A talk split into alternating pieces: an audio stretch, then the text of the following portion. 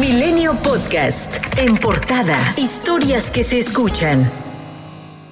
Ayer por la mañana el presidente Andrés Manuel López Obrador descalificó la caravana de damnificados que partió de Acapulco a la Ciudad de México a exigir recursos para el apoyo de la recuperación de Guerrero. Hay mucho oportunismo, politiquería, porque eh, algunos de los que vienen en la marcha pues son de los partidos que están en contra de nosotros. Quien convocó, entre otros, fue este señor Naranjo, del PRD y otros simpatizantes de la este, señora Xochitl Galvez. La caravana fue detenida por elementos de tránsito de la Ciudad de México, quienes retuvieron a los manifestantes sobre la Avenida Juárez, a la altura de Palacio de Bellas Artes, para impedirles su ingreso al Zócalo. Pese a ello, ayer por la noche ingresaron a la plancha para plantarse frente a Palacio Nacional a la espera de poder ser atendidos por el presidente. Hasta ahí llegó el rector de la Universidad Mexiquense Aragón, Arturo Cruz, para ofrecerles apoyo.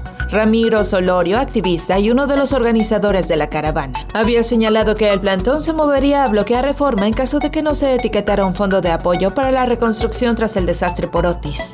Nos vamos a ir a acampar a reforma ante la insensibilidad, porque no han dimensionado la terrible tragedia. No es posible, la verdad es criminal que no le quieran destinar un solo peso a la reconstrucción. En tanto, con 262 votos a favor, 216 en contra y una abstención, el Pleno de la Cámara de Diputados aprobó en lo general el proyecto de egresos de 2024 sin asignar recursos para el apoyo a los damnificados por el huracán. En un ríspido debate de cuatro horas y media, los grupos parlamentarios del Frente Opositor propusieron la creación de un fondo de hasta 200 mil millones de pesos, pero la mayoría parlamentaria de Morena sostuvo que el gobierno federal cuenta con recursos suficientes para ese fin. El legislador panista Héctor Saúl Telles propuso una tregua en la construcción de las megaobras de la llamada Cuarta Transformación para reasignar 85 mil millones, además de reducir 15 mil millones de pesos al gasto operativo del gobierno, destinar al fondo los excedentes petroleros y otros 55 mil 800 millones de pesos de los fideicomisos del gobierno. Pero también el gobierno tiene 178 fideicomisos, en donde están radicados 558 mil millones de pesos. Si tan solo tomáramos el 10% de esos fideicomisos, tendríamos una bolsa de 55 mil 800 millones de pesos. Con esto podríamos tener un fondo que podría crecer hasta 200 mil millones de pesos. Creo que Acapulco y Guerrero lo merecen. Javier Azuara Zúñiga, diputado federal del PAN, votó en contra del presupuesto 2024. Asegura que es el más caro en la historia. Y el coordinador de los diputados del PRI, Rubén Moreira, llamó a recortar 40 mil millones de pesos de los recursos destinados al pago del rescate bancario. Yo digo que la bancada de Morena es conservadora totalmente y que tiene una alianza con los banqueros de este país, porque cada año está autorizando los fondos para lo que antes era el FOBAPROA. Y porque además cuando se presentan iniciativas para quitar comisiones bancarias, cuando menos disminuirlas, nunca se vota. La banca internacional vive de México, ni presta ni arriesga. La diputada federal del PRD, Edna Giselle Díaz, y el coordinador del PRD en la Cámara de Diputados y aspirante a la candidatura para la jefatura de gobierno de la Ciudad de México, Luis Espinosa Cházaro, dejaron muy claro su voto en contra del presupuesto 2024. Presidente, que sigue siendo usted un cobarde y un mentiroso. No podemos ni debemos acompañar este dictamen que claramente va en contra de México, que ha convertido los recursos públicos en un fondo de 9 billones de pesos para la campaña presidencial presidencial de este oficialismo. No obstante, los legisladores de Morena defendieron el proyecto presidencial. Acusaron a la oposición de utilizar el desastre de Acapulco para lucrar políticamente.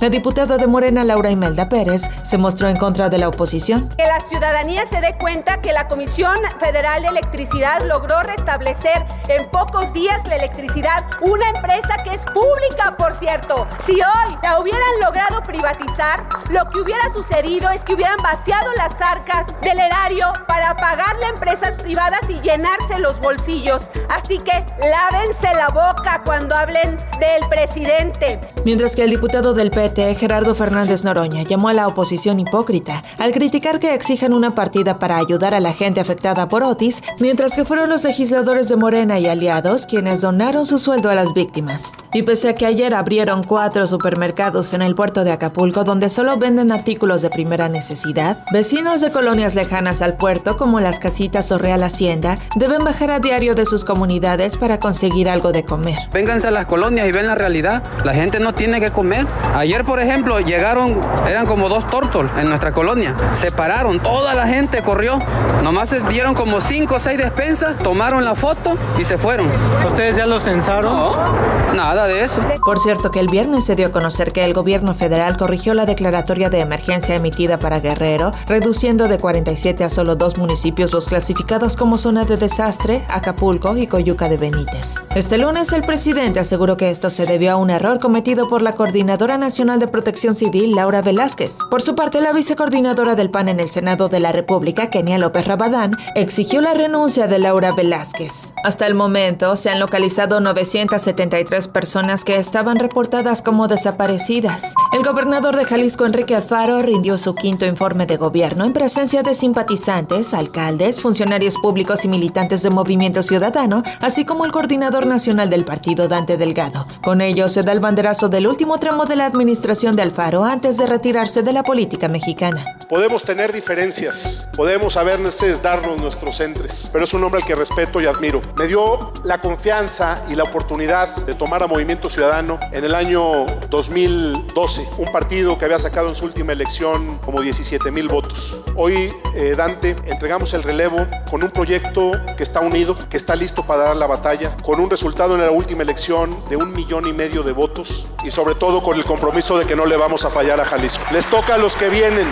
Quien también estuvo ahí fue el gobernador de Nuevo León, Samuel García Sepúlveda, quien informó que podría arrancar en Guadalajara su campaña para competir por la candidatura de Movimiento Ciudadano a la presidencia de la República, mientras que el Congreso de Nuevo León le pide que aclare si pretende ausentarse con licencia a partir del 12 de noviembre, día de su registro. Por su parte, la aspirante presidencial del Frente Amplio por México, Xochitl Gálvez, informó que dejará su escaño en el Senado el 19 de noviembre para comenzar con su precampaña un día después. Ayer por la noche fue asesinado a balazos el comisario de Buenavista de la Salud, municipio de Chilpancingo, José Porfirio Rivera, por un grupo de hombres armados que lo atacó en la cancha techada de la localidad. Los civiles armados se retiraron rápidamente del lugar, mientras que también fue asesinada la coordinadora de seguridad pública del municipio de Hidalgo, en Nuevo León, Blanca Lidia Ortega, quien había asumido el cargo hace menos de 20 días tras el asesinato el 19 de octubre del secretario de seguridad del mismo municipio, Lucio Juárez Trujillo. Milenio Podcast.